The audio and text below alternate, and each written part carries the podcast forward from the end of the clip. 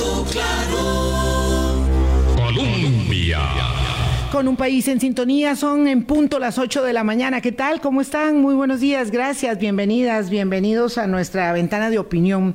Siempre es un privilegio compartir con ustedes y poder mm, establecer desde este pequeño establecimiento nuestro, aquí en nuestra casa, que es Colombia, em, una perspectiva para la formación de la opinión pública que les permita a ustedes eh, formar su propio criterio.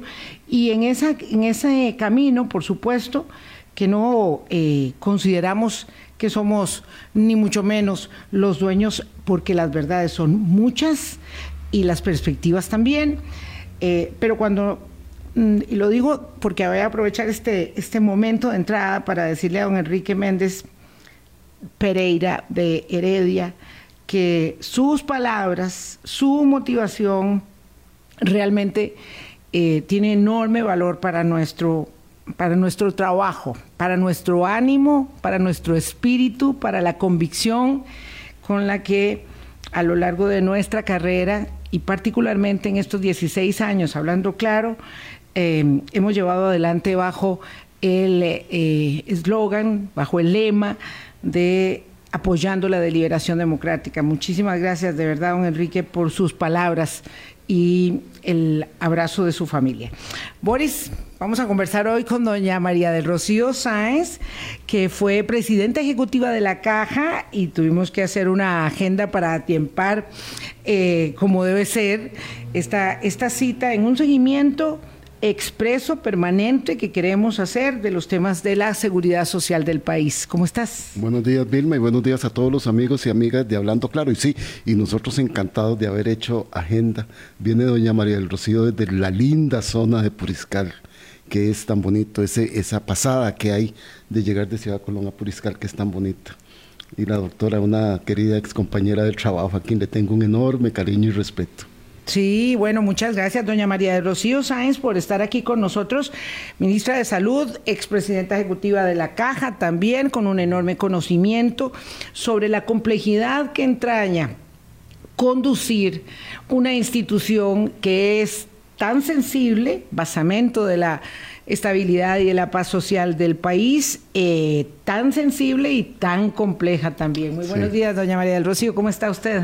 Muy, muy buenos días. Eh, muchísimas gracias por esta, por esta invitación y, y, por agendarla realmente, ¿verdad? es que no siempre viene a San José. Porque no vengo a San José, me quedo allá en, en, mi lindo pueblo, ¿verdad? Este, pero hoy pudimos acordar esta, esta sesión y con, muy complacida de verlos en persona. Tenía ocho años sacábamos de cuenta de no ver a Boris y yo creo que a Vilma por lo menos hace unos cuatro años. Que sí, porque algunas entrevistas hemos tenido, ¿verdad? Entonces aquí tengo el privilegio de encontrar con personas, con puntos de vista que eh, nos pueden ayudar, como decíamos, a formar nuestra propia opinión en un momento tan complejo.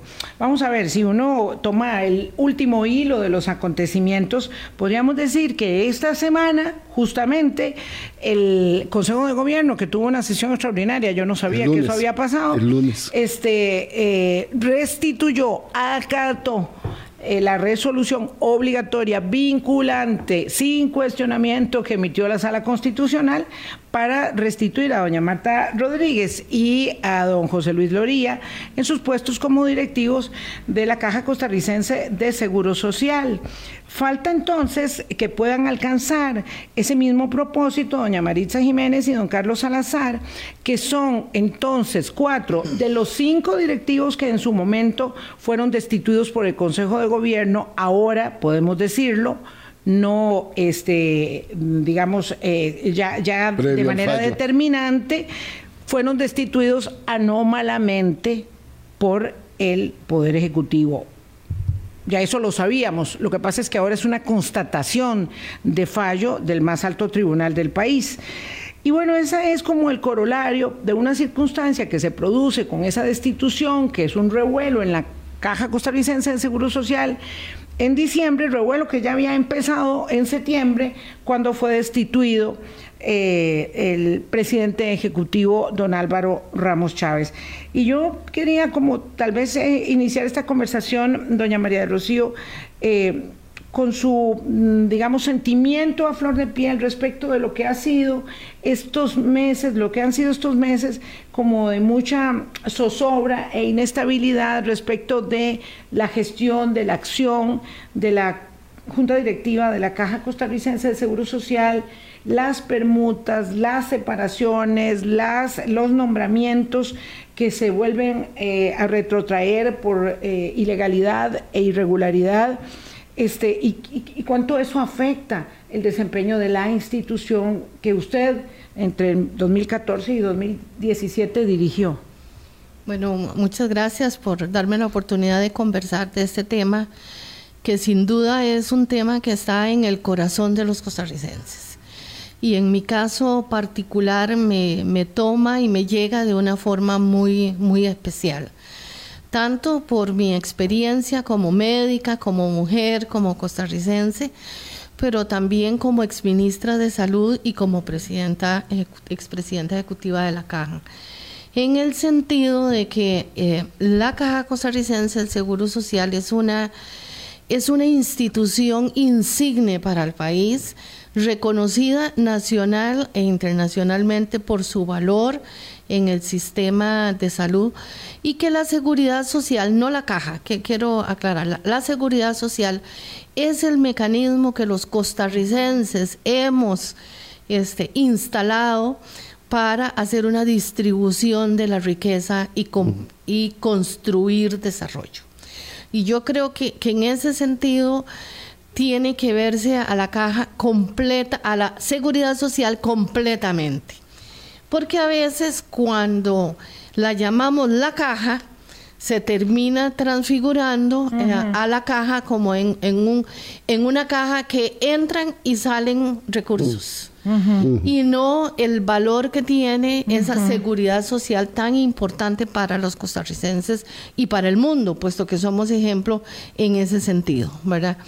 Entonces, este, este tema de de separar sin haber seguido un debido proceso, es decir, sin una justificación este, documentada, eh, realmente lo que coloca, lo, el impacto que yo tuve es, ¿qué es esto? Esto nunca había sucedido. No, nunca. No, nunca había sucedido. Es decir, siempre se ha respetado la conformación, que ahora podemos hablar de, de la conformación, de la Junta Directiva, ¿verdad?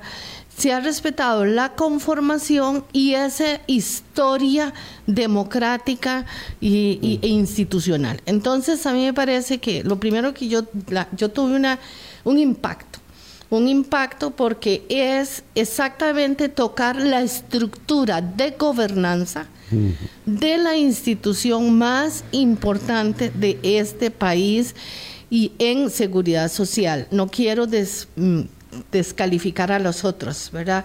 Pero ustedes saben, y todo el país lo reconoce así, de que la seguridad social no solamente es importante por la prestación de los servicios de salud, que en sí mismo es algo eh, este, muy valioso, sino también por todo el mecanismo ese de las pensiones, la comprensión integral de lo que es una seguridad social. Entonces, eh, yo, yo quedé como impactada, tengo que decirles, ¿verdad? Y, y, sobre todo por ese tema de la gobernanza. Es decir, se estaba tocando la estructura de una institución que tiene una conformación que está dado por constitución, por constitución política. en la que está muy claramente identificada cómo es que se eligen a los representantes en esa junta directiva.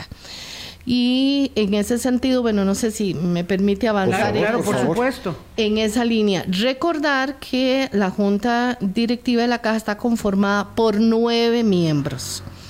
Tres miembros son del Estado, uno de ellos asume la presidencia ejecutiva y la presidencia de la junta directiva, que son dos temas distintos, ¿verdad? El, y los otros son, los otros dos son nombrados y se buscan, ahora voy a hablar un poco de las características de todos los miembros. Los otros, otros tres miembros son de los patronos. Y los patronos y los otros tres son de los, em, de los trabajadores. Entonces, tanto los patronos como los trabajadores tienen un mecanismo para elegir a sus representantes. Y es, hacen una asamblea, hacen una convocatoria, hacen una asamblea y eligen a sus representantes, sobre todo el tema de los trabajadores. Creo que solo hubo una ocasión en donde los trabajadores no se pusieron de acuerdo entre ellos mismos. Entre ellos mismos. Entonces ahí sí tiene la potestad el Consejo de Gobierno de, intervenir. Pero solo en caso de que no haya acuerdo. Cuando hay acuerdo, ¿verdad? Se, se respeta. Esa nómina, esa, esas, esas personas que son elegidas por esos sectores, se llevan al Consejo de Gobierno y son ratificados por el Consejo de Gobierno. No cuestionados ni señalados. Son ratificados. Esto lo menciono porque hace poco ya alguien diciendo que es el Consejo de Gobierno el que los nombra. No. Y ese no es el término. Sí. es ratificado. O el que los nombró esta vez. Pero bueno, pero ya ese acuerdo está anulado. Exacto. Entonces, eh, quiero decirles que cuando se conforma ya en el Pleno la, la Junta Directiva, digamos que ya hay quórum estructural que se llama, es decir, están todos los miembros nombrados, estamos en sesión. Si bien es cierto, cada una de las personas vienen de sectores diferentes, de los empleadores, de los trabajadores, trabajadores solidarismo, sindicalismo, cooperativismo, ahora la gente del Estado. Una vez que se conforma el órgano, el órgano actúa en, decisiones colectivas ahí no se toman decisiones individuales. ¿Qué es lo que lleva eso en el fondo? Es decir, individuales me refiero a que se busca un, un consenso, una visión general, una, una, un compartir criterios. Claro, cualquiera puede llevar un proyecto, una acción, una idea y se tiene que negociar ahí. Y se tiene que discutir. Y el otro aspecto que me parece muy importante que en ese accionar es que normalmente se espera, es deseable y es parte de una adecuada gestión pública que ese colegiado tome decisiones con base en informes, informes de carácter técnico y pueden ser 10 informes técnicos alrededor de un, solo tema. ¿Por qué? Porque la salud es altamente especializada.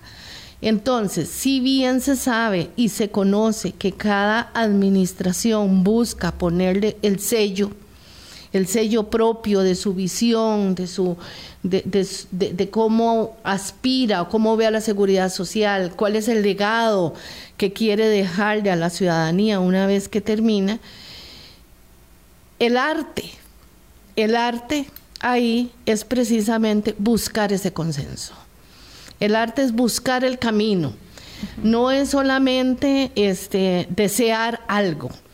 Usted lo desea, pero ese deseo tiene que transformarse en una idea que se, que se puede expresar, que se puede comunicar, que se puede medir, que se puede desarrollar, que se puede implementar, que se puede evaluar, que se puede financiar y que le sirve a los costarricenses. Doctora, y qué importante, qué importante esto que está diciendo la doctora María del Rocío Sáenz, porque muchas veces desde fuera vemos a la persona que ocupa la presidencia ejecutiva de la Caja del Seguro Social incluso tener que enfrentarse al gobierno que lo nombró porque tiene que respetar esta conformación constitucional y esta línea de negociación de consensos. Así es. Y, lo que tal vez lo que quiero decir es que cuando uno está ahí, aunque usted venga de un sector, sea de los empresarios, sea del Estado, al final lo que convoca es el bien para la población. Eso es lo que tiene que buscar el, el consenso, ¿verdad? ¿Qué quiero decir eso? Que, que a veces uno podría, el consenso no es que todos pensamos igual, que eso es lo que quiero decir. Claro, por supuesto. Sí. El- el la unanimidad es otra cosa. Eso es otra cosa. Es decir, el, el consenso es que todas las personas que están ahí, primero, tien- deberían de tener un grado de conocimiento básico, Básico. sobre, Sobre los asuntos sobre los de la cosa pública. Claro. ¿Verdad? Eso es uno. Segundo, deberían de, de- de tener un, un conocimiento de cómo se construyen los consensos y cómo es que se leen los diferentes insumos técnicos. ¿Verdad? Como se puede leer. hay que tener conocimiento y hay que tener idoneidad. Exacto. Porque hay que, porque la idoneidad es muy importante respecto de un tema que, como usted dice, es tan especializado. Y luego ya está, digamos, mm, la habilidad de la teoría de la negociación para ponerla en práctica y establecer cuál es, digamos, la mejor alternativa a lo que se está negociando, a los acuerdos que, que se van este, fraguando, porque estamos hablando de miles, de miles de millones de colones que van en juego en las inversiones, ¿verdad? No todo, no todo lo que se adquiere, no todo lo que se eh, eh, negocia pasa por la junta directiva, pero sí las compras que son significativas, las inversiones, la planificación para el futuro, en fin, todo esto es un continuum, aunque cambie una administración y por eso muchas veces cambian los miembros del gobierno, pero se mantienen Los los miembros representantes de los sectores de trabajadores y los empresarios porque, o los patronos, perdón, porque doña María Los Alfaro me corrigió en esto y no quiero volver a cometer el error, los patronos y los trabajadores que además ayudan, digamos, a darle continuidad en el know-how a las decisiones de la Junta, sobre todo cuando hay, hay esos cambios. Entonces, aquí lo que sucede es que personas, justamente como doña Marta Rodríguez o, o don José Luis Loría o Carlos Salazar, Maritza Jiménez, que fueron destituidas, venían de la gestión anterior, no del gobierno anterior, no, de la gestión directiva de la Caja Costarricense de Seguro Social, que es autónoma, que no venían de Carlos Alvarado o de Luis Guillermo Solís o de Laura Chinchilla, sino que venían de la autonomía de la Junta Directiva de la Caja y fueron separados abruptamente, de modo que cambian los miembros del gobierno y de un día para otro cambian cinco miembros de la Junta Directiva de otros sectores que ni siquiera habían sido enterados de que los iban a cambiar, tanto así que la UCAEP, que ha sido un buen socio del gobierno actual, dice yo voy a cambiar al miembro que hace falta, que me despidieron, al mío que despidieron, y lo voy a hacer bajo protesta.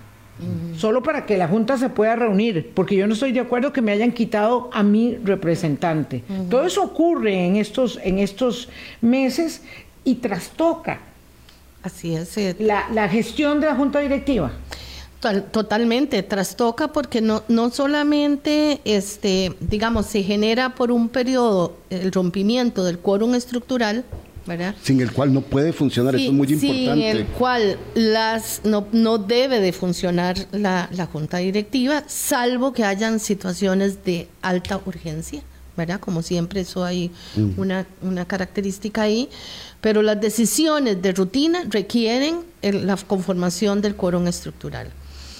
Y el otro aspecto es que cuando llegan unos, llegan nuevos miembros, también hay que entender un poco la institución. Hay que entender la institución y hay que entender un poco ese proceso que usted acaba de mencionar. Hay, ahora venía conversando con, con una amiga, digamos, un ejemplo así concreto. Eh, se va a hacer una compra de medicamentos para la hipertensión arterial. Normalmente esa compra este, se hace por cinco años. ¿verdad? Entonces, eh, y prorrogable o no. Eso requiere un proceso licitatorio enorme de apelaciones, de eso, el otro. Cuando llega a la junta directiva, toda esa información llega para el proceso. Entonces, ¿quiénes están ahí? Los especialistas de medicina interna que explican sobre el, el proceso de la enfermedad. Están los, voy a mencionar algunos, no todos, ¿verdad? Claro. Los farmacéuticos que hablan de cómo son las, las condiciones y características de los medicamentos. Está todo el análisis epidemiológico de fármacoepidemiología de cómo se comporta.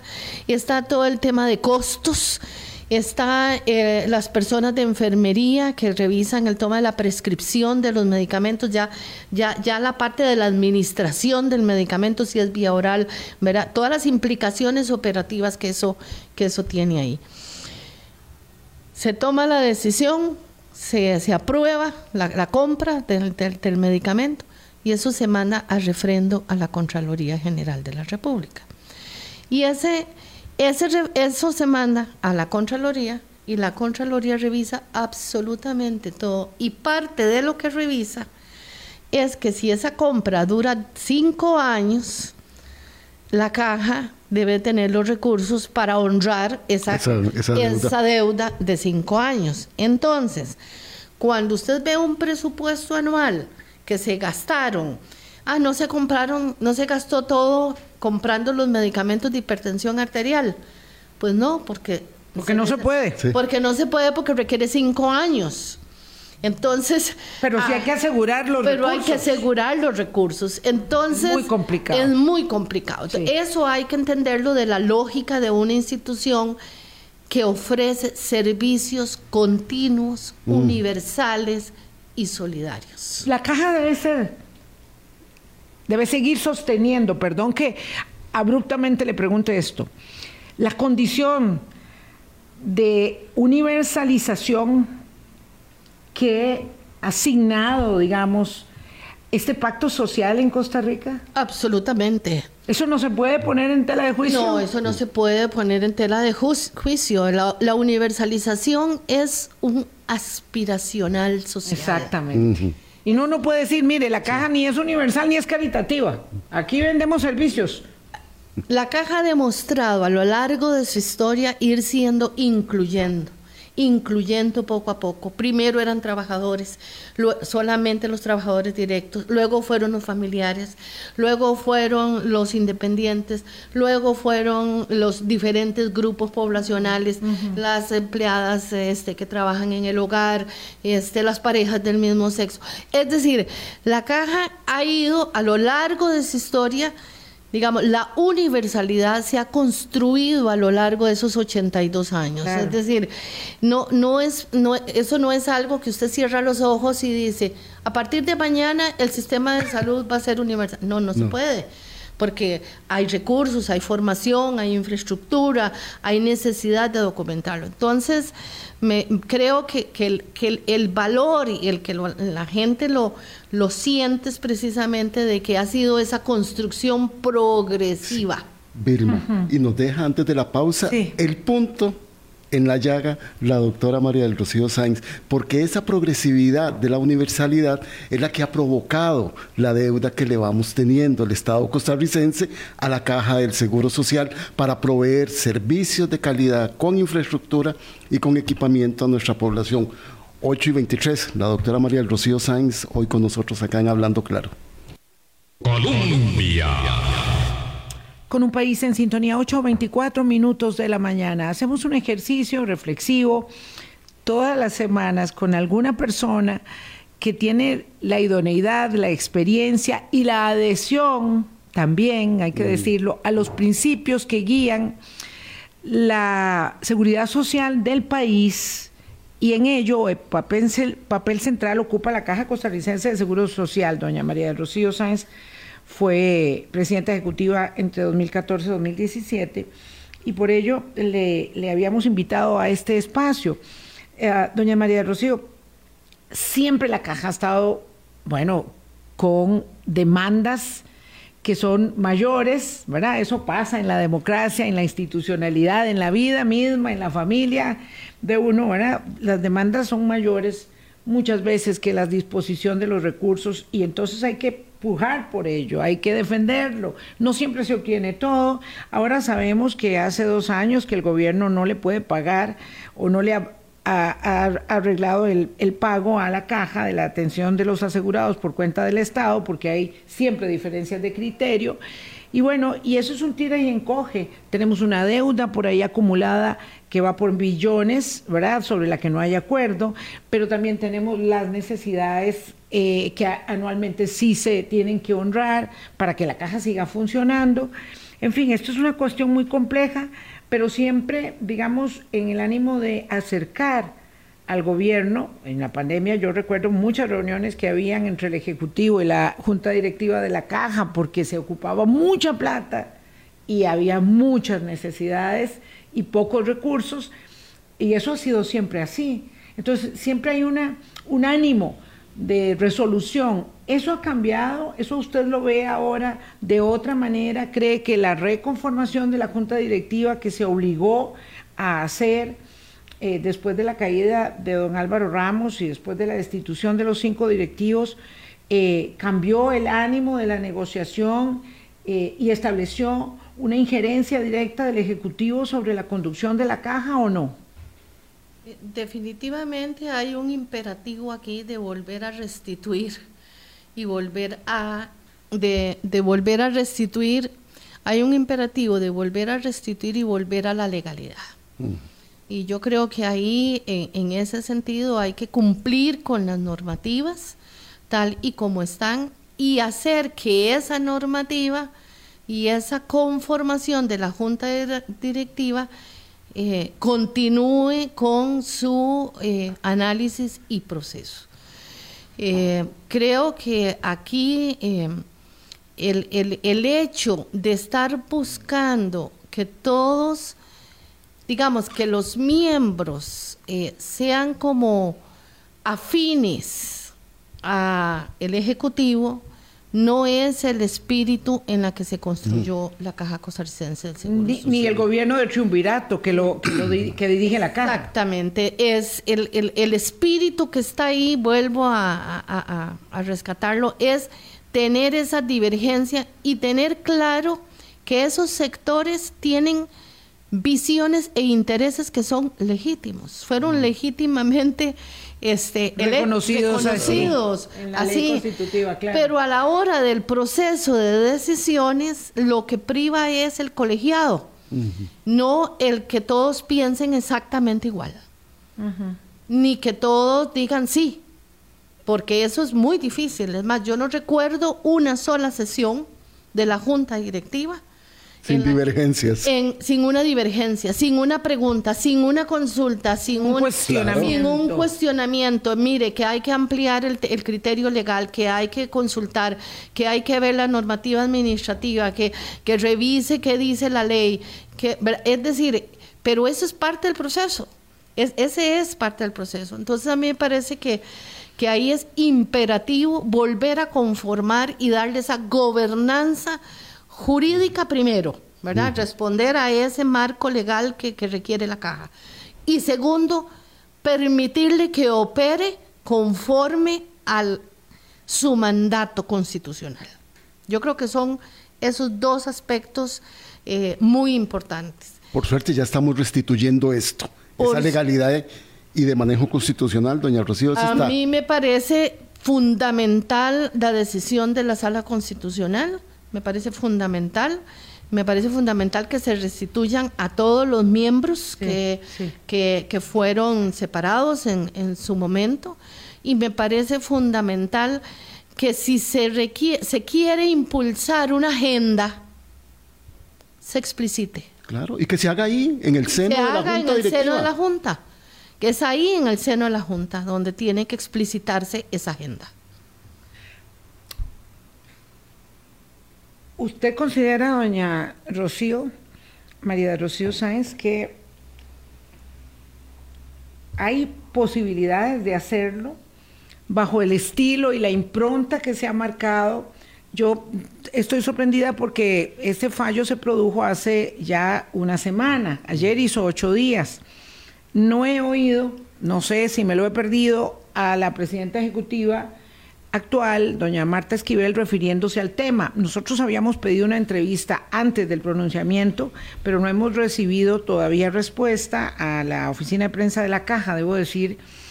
Pero este estilo ya está instalado. La señora presidenta ejecutiva de la caja fue al seno del Poder Ejecutivo, a la, a la Casa de Gobierno, a establecer ahí que la junta directiva no solo no era universal, eh, perdón, que la caja no era ni universal ni caritativa, eh, sino que había un entramado ahí, ¿verdad?, de corrupción y de asuntos opacos que hacían necesaria esta, esta, este remesón con el cual terminaron enviando una caja de documentos, bueno, llevando el presidente y ella una caja de documentos a la, a la Fiscalía de la República. Vamos a ver qué, qué, qué contiene la caja, porque nadie lo sabe.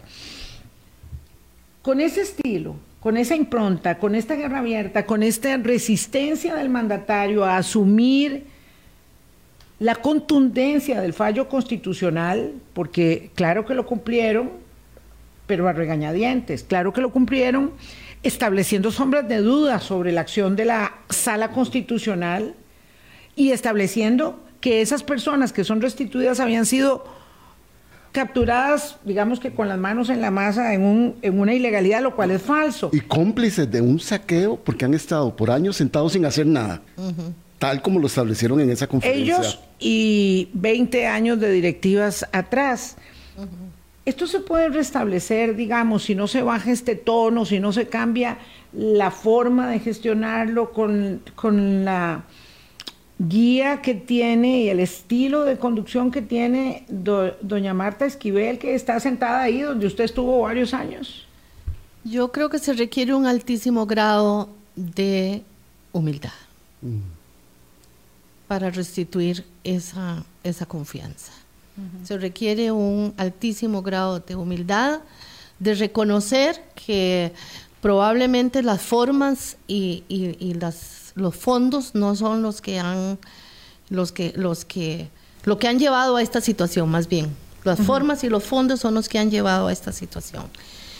Y creo que se requiere un, un alto grado de humildad y un, y un mensaje muy claro desde el Ejecutivo de que realmente la, se reconoce el valor social y político que tiene la institución. Yo pienso que eso sería casi una condición para que se dé esa, esa restitución, digamos, de confianza. Claro, doctora Sainz, y para ampliar lo que está diciendo Vilma, porque las implicaciones de la destitución anómala de estas personas de la Junta Directiva han tenido implicaciones a lo interno de la institución. Han hecho una serie de cambios en las gerencias. La dirección jurídica hace tiempos que está perdiendo la voz que debe tener en el seno de la Junta Directiva y eso también tiene que irse arreglando. Ya estamos arreglando el término de la legalidad y de la constitucionalidad de la Junta Directiva. ¿Qué sigue ahora?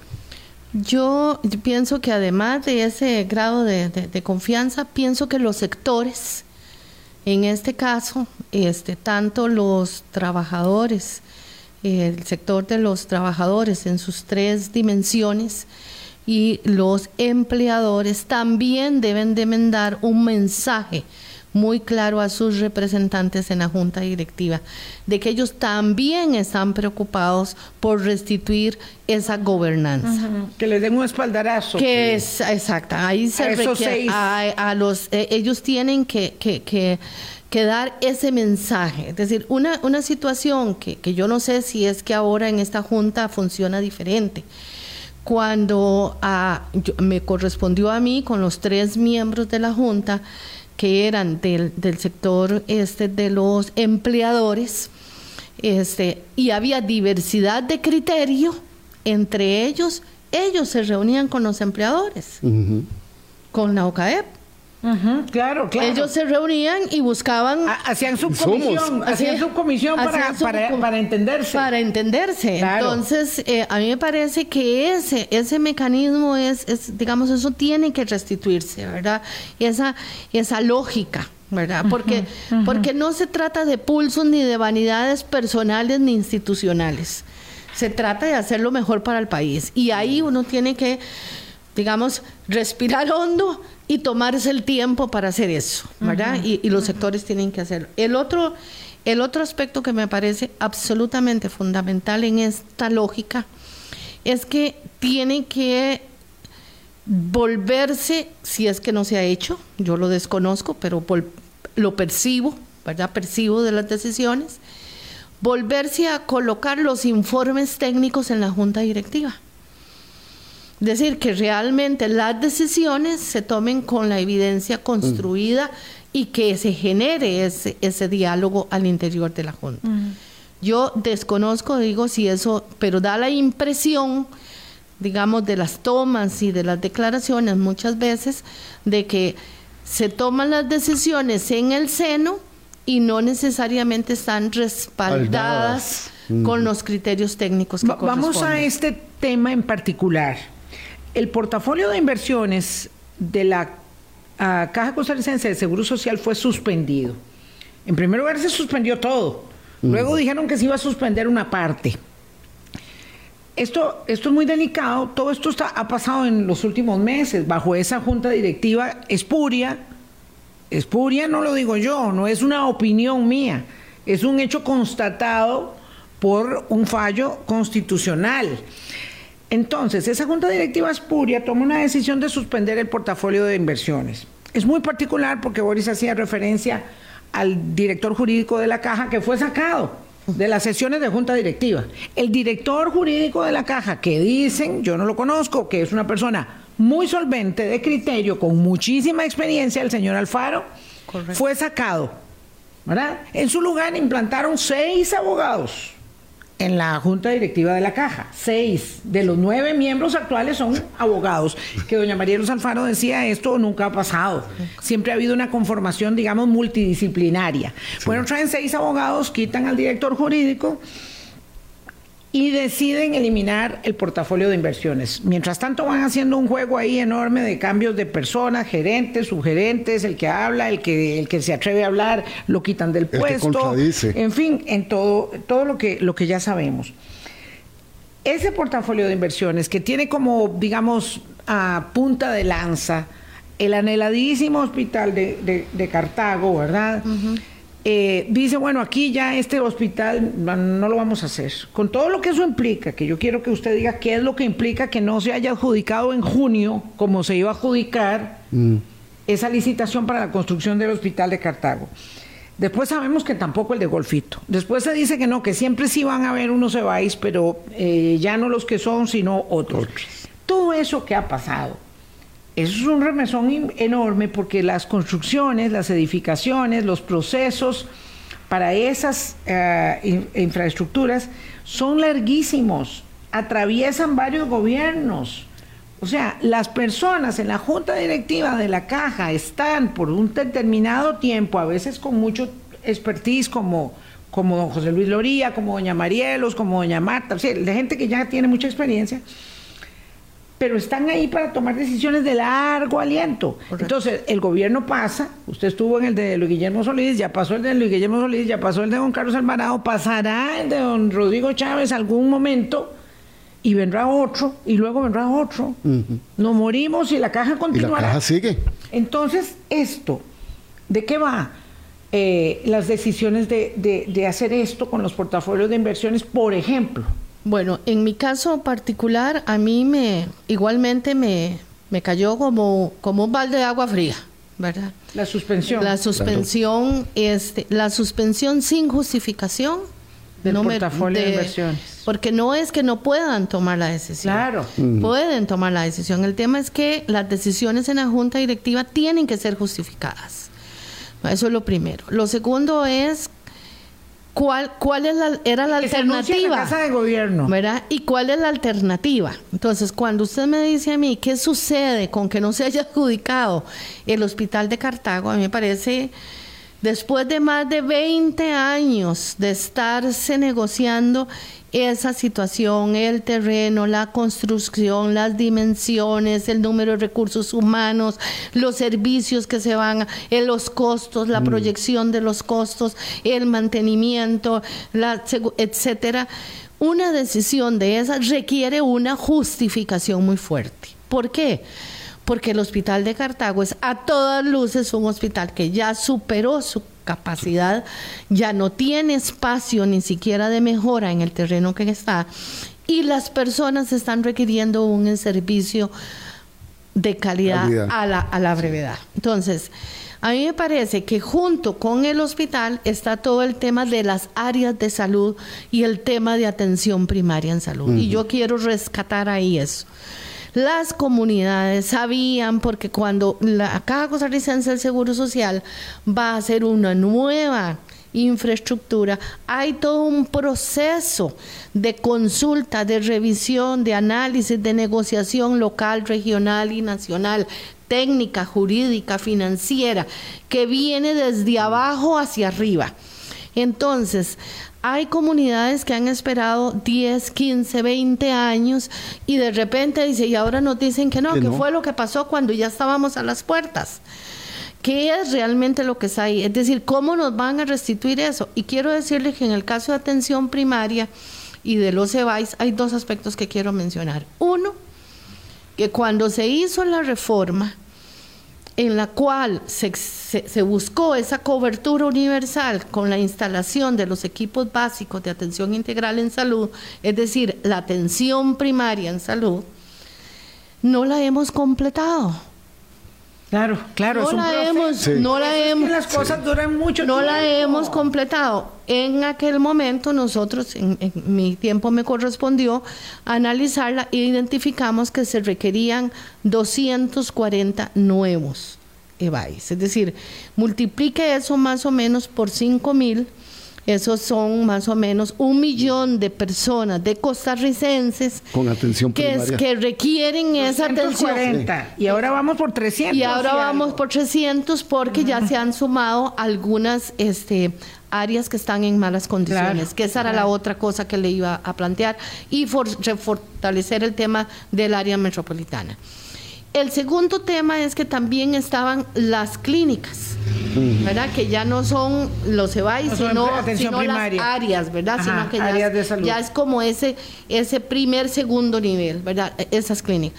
Muchas de esas clínicas no eran construcción, no era un nuevo servicio que se ofrecía, era la puesta en actualidad de unas infraestructuras que son tienen más de 100 años, que están obsoletas, que, están obsoletas, que no cumplen el requisito, que tienen órdenes sanitarias y que requieren ampliar los servicios. Entonces, ahí me parece que ahí hay un tema enorme, además de los hospitales de que de por sí, ya venían con su financiamiento. Doctora Sainz, usted está apuntando una cosa muy importante que tiene que ver en la gobernanza de la Caja del Seguro Social, que es la planificación del corto, mediano y largo plazo.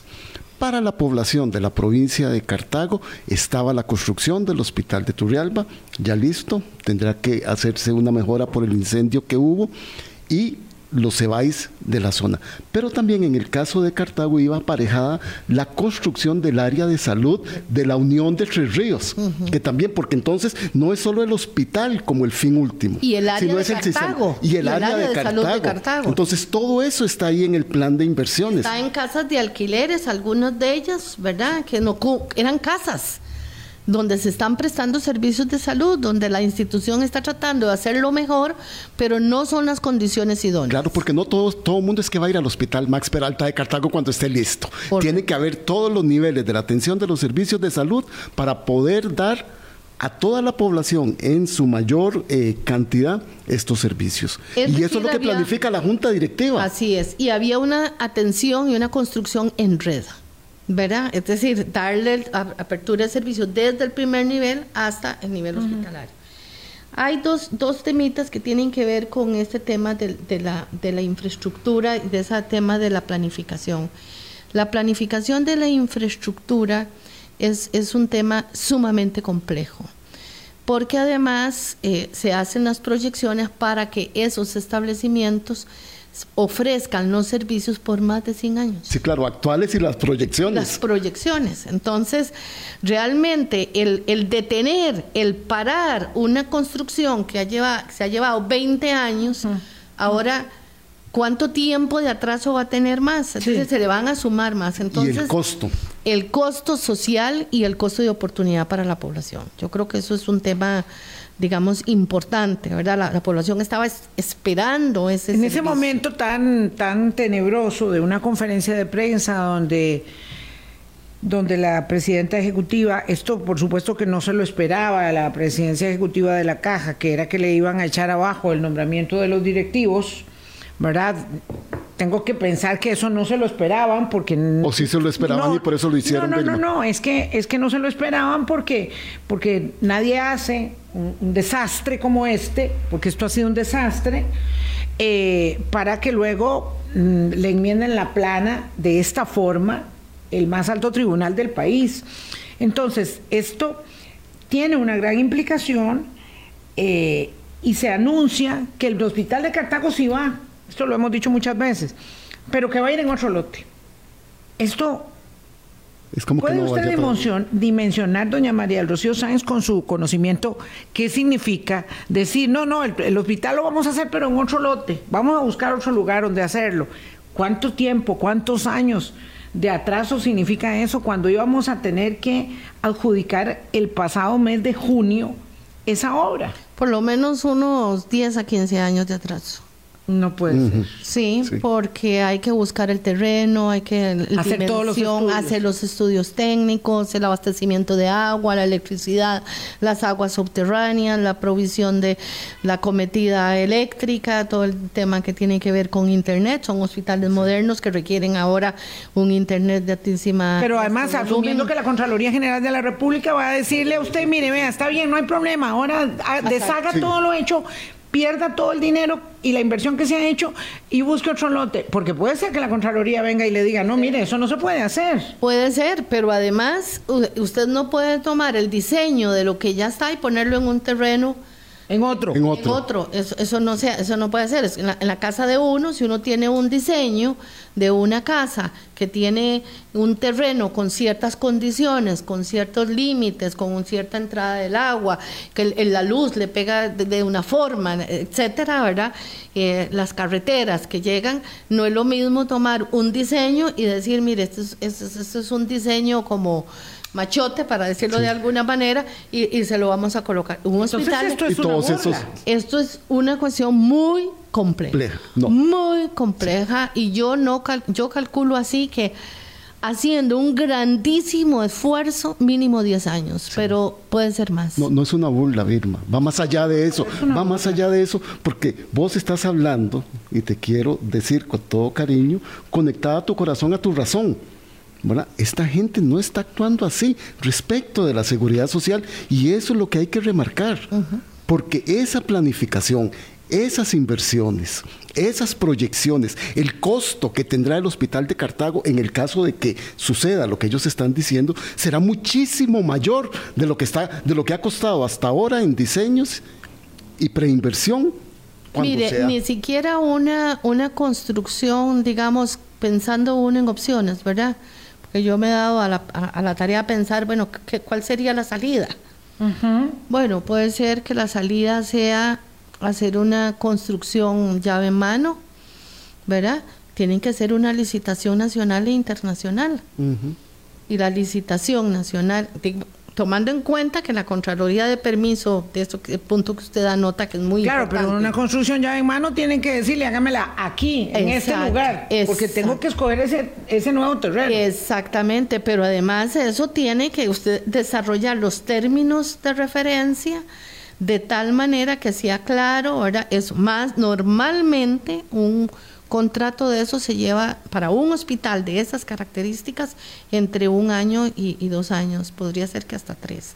Sí. Solo, solo describir las características de lo que usted quiere. No, no, además uno diría con quién, a dónde están buscando el terreno, no, cuántas, eh, cuántas, eh, cuántas eh, um, acercamientos han hecho para saber si eso es posible o no. Uno puede poner en una presentación de PowerPoint lo que lo quiera, que quiera, lo que quiera. y esto y sigue siendo con una el presentación corazón, de con la razón, con lo que sea, es una burla para Cartago. Yo no vivo en Cartago, este, eh, pero sé cuál es la condición que tiene el Max Peralta, la conozco, o sea, yo no, no, no, no he pasado por, por, por, por una eh, formación académica que tenga que ver con estos temas, pero es un hecho que está ahí para la, mmm, con, para, para la confirmación de cualquiera, que el hospital ya no aguanta más. Vilma, no aguanta. y eso que el hospital es grande, uh -huh. pero vayamos a los EBAIS, vayamos a las áreas de salud, que también es trágico para un montón de comunidades, no solo para Cartago. Hacemos una pequeñísima pausa y venimos para que doña María de Rocío Sáenz nos dé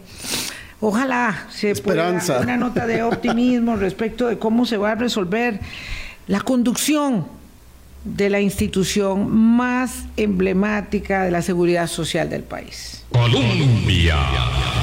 Con un país en sintonía 852, doña María de Rocío Sáenz fue presidenta ejecutiva de la Caja Costarricense de Seguro Social, además ministra de Salud, entre rector del tema y conoce mmm, como, como eh, pocas personas este entramado. Hay una manera eh, para poder reconducir esta gestión y no decir que hay que esperar tres o cuatro años más para que aquello vuelva, digamos, a un estado más o menos de normalidad, donde también haya un mejor ánimo, una ma ma mayor solvencia en cuanto a la gestión, porque este, la situación no es no es clara todavía, aunque ya estén restablecidos doña Marta Rodríguez y don José Luis Loría y vea uno en el horizonte próximo que vuelvan a sus puestos también doña Marisa Jiménez y don Carlos Salazar, la situación es bastante compleja porque ahora va a haber una gente regresando en un, eh, digamos, ambiente de, de poco de, de, de tensión ahí. Sí, yo diría que vuelvo al tema de que es imperativo ¿verdad? El que se restablezca el tema de legalidad, el tema de confianza y de construcción de consensos al interior de la Junta Directiva. Creo que la Sala Constitucional este, dio un voto contrario a lo que dice mucha gente que, que, que, que siente que no fue tan fuerte. A mí me parece que fue muy claro y muy contundente en su restitución y eso es de acatamiento porque estamos en un Estado social de derecho y división de poderes. Y por lo tanto, cuando la sala constitucional emite, aunque yo no estoy de acuerdo, estoy obligado a acatar. Es, es. Esa es la ley, ese es, ese es el orden de un país en democracia. Eso es lo primero que quería decir y eso me parece que es una buena noticia. Así es. Eso sí, es, es, una, es una buena noticia. El segundo, el segundo aspecto que me parece importante es que se tiene que restituir esa visión multidisciplinaria, ¿verdad? No solamente de los sectores, sino multidisciplinaria de los sectores. Uh -huh. Y yo aplaudo que tanto la presidenta ejecutiva como el presidente fueran al Ministerio Público a hacer las denuncias que corresponden. Eso es un deber de todos los funcionarios públicos. Yo lo hice, lo hicieron otros presidentes ejecutivos en su momento, uh -huh. lo han hecho otros uh -huh. presidentes. Eso es un deber que tenemos las personas que asumimos cargos de cumplir y denunciar aquellos actos que consideramos que no cumplen con la normativa y la legalidad.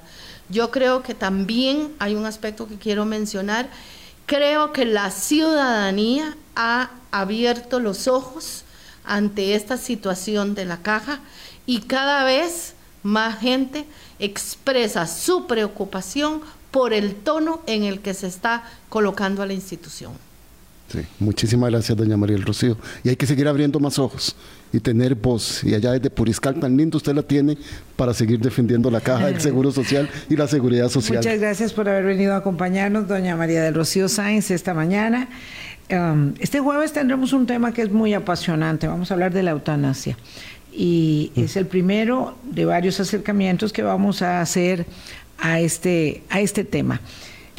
Derechos de nueva generación. Vamos a hablar de ello. Hasta mañana, pásenla bien.